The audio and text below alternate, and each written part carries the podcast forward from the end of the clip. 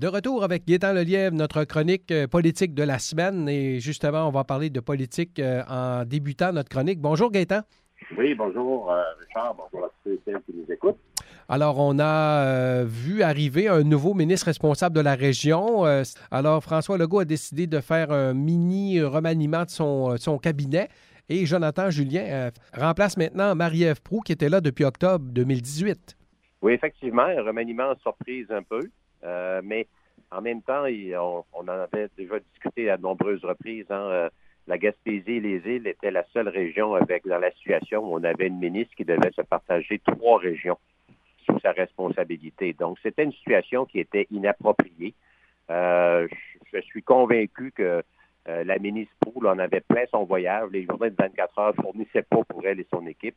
Bien qu'elle avait un ministre, un ministère, disons, peut-être de moindre exigence dans le sens que c'est le développement économique régional. Comme ministre délégué, on ne peut pas dire que c'est n'est pas le ministère de la Santé ou le ministère de l'Économie, mais il reste quand même qu'elle avait un ministère à s'occuper, trois régions avec des particularités et des besoins extrêmement criants, urgents et différents.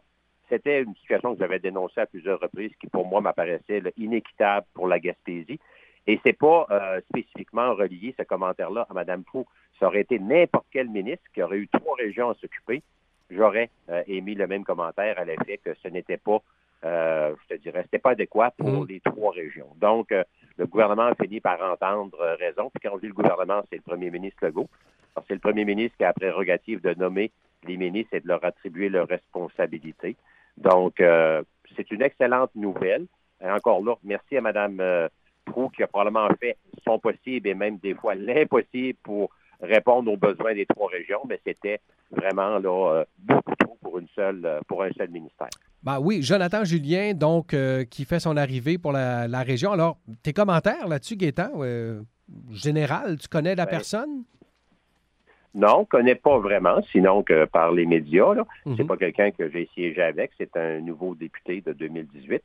Mais c'est quelqu'un qui a une très belle feuille de route, là, maîtrise en administration publique de l'ENAP, comptable professionnel agréé, euh, très impliqué. Il a déjà été conseiller municipal euh, dans le district de Neuchâtel à Québec, euh, secrétaire général des, au niveau de la Société québécoise des infrastructures. c'est des grosses responsabilités. Il a travaillé également au bureau du vérificateur général, donc dans plusieurs cabinets privés. Puis quelqu'un aussi qui est impliqué beaucoup dans sa communauté, dans le domaine du sport notamment, donc soccer, ski alpin, compétition internationale. Euh, quelqu'un qui a un beau CV, bien équilibré, puis il me semble être quelqu'un de dynamique hein, quand on l'entend. Oui. Euh, donc, au plan, euh, je dirais, au plan professionnel et académique, un CV très intéressant. Puis maintenant, c'est un ministère également, le ministère des Ressources naturelles, qui est en lien direct avec notre région. Donc, moi, ça me semble un très bon début pour l'arrivée de ce nouveau ministre responsable de la région.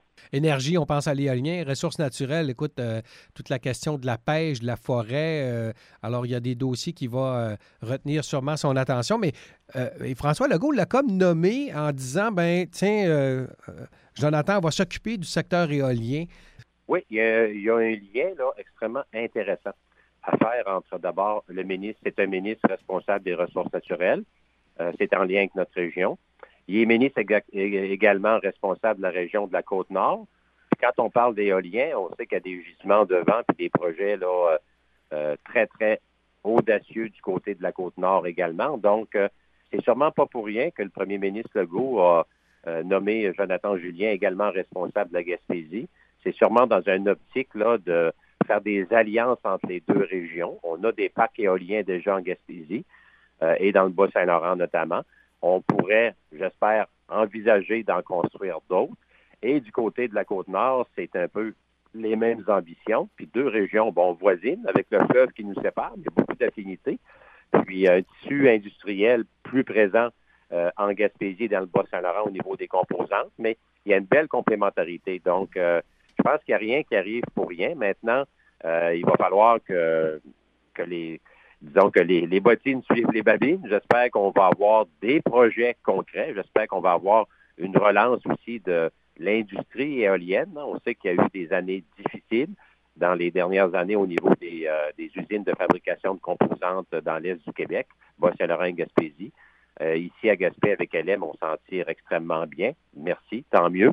Mais de façon générale, il y a eu une baisse. Donc, on a besoin d'un leadership fort pour relancer le secteur de l'éolien, puis ensuite peut-être une adhésion à cette à cette démarche-là par le ministère de l'Économie, par M. Fitzgibbon, Marie-Ève également, qui est la ministre déléguée au développement économique régional, qui demeure toujours responsable du Bas-Saint-Laurent. Donc, je pense qu'il y a une belle euh, synergie qui s'installe. Souhaitons que ça porte des fruits. Souhaitons aussi que, moi, un élément qui m'apparaît extrêmement important dans toute la filière éolienne, c'est la question des parcs euh, éoliens, euh, où les, les MRC sont copropriétaires, sont actionnaires, parce que on sait que présentement, on a une régie intermunicipale de l'éolien, puis nos MRC, Bas-Saint-Laurent et Gaspésie en sont membres. Euh, c'est des millions de dollars en redevances par année que nos MRC et nos municipalités reçoivent grâce à nos parcs éoliens dans lesquels on est propriétaire. On n'est pas juste là hein, des, euh, des acteurs, des observateurs comme dans les premières années, malheureusement.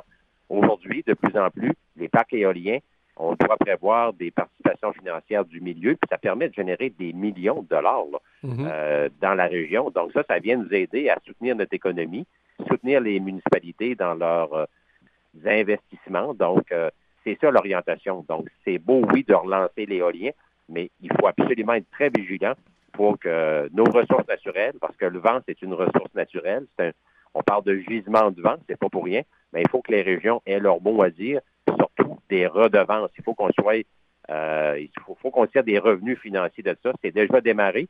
Il faut continuer. Puis ça, va être important que nos leaders régionaux continuent à mettre la pression sur le gouvernement pour ne jamais oublier deux éléments.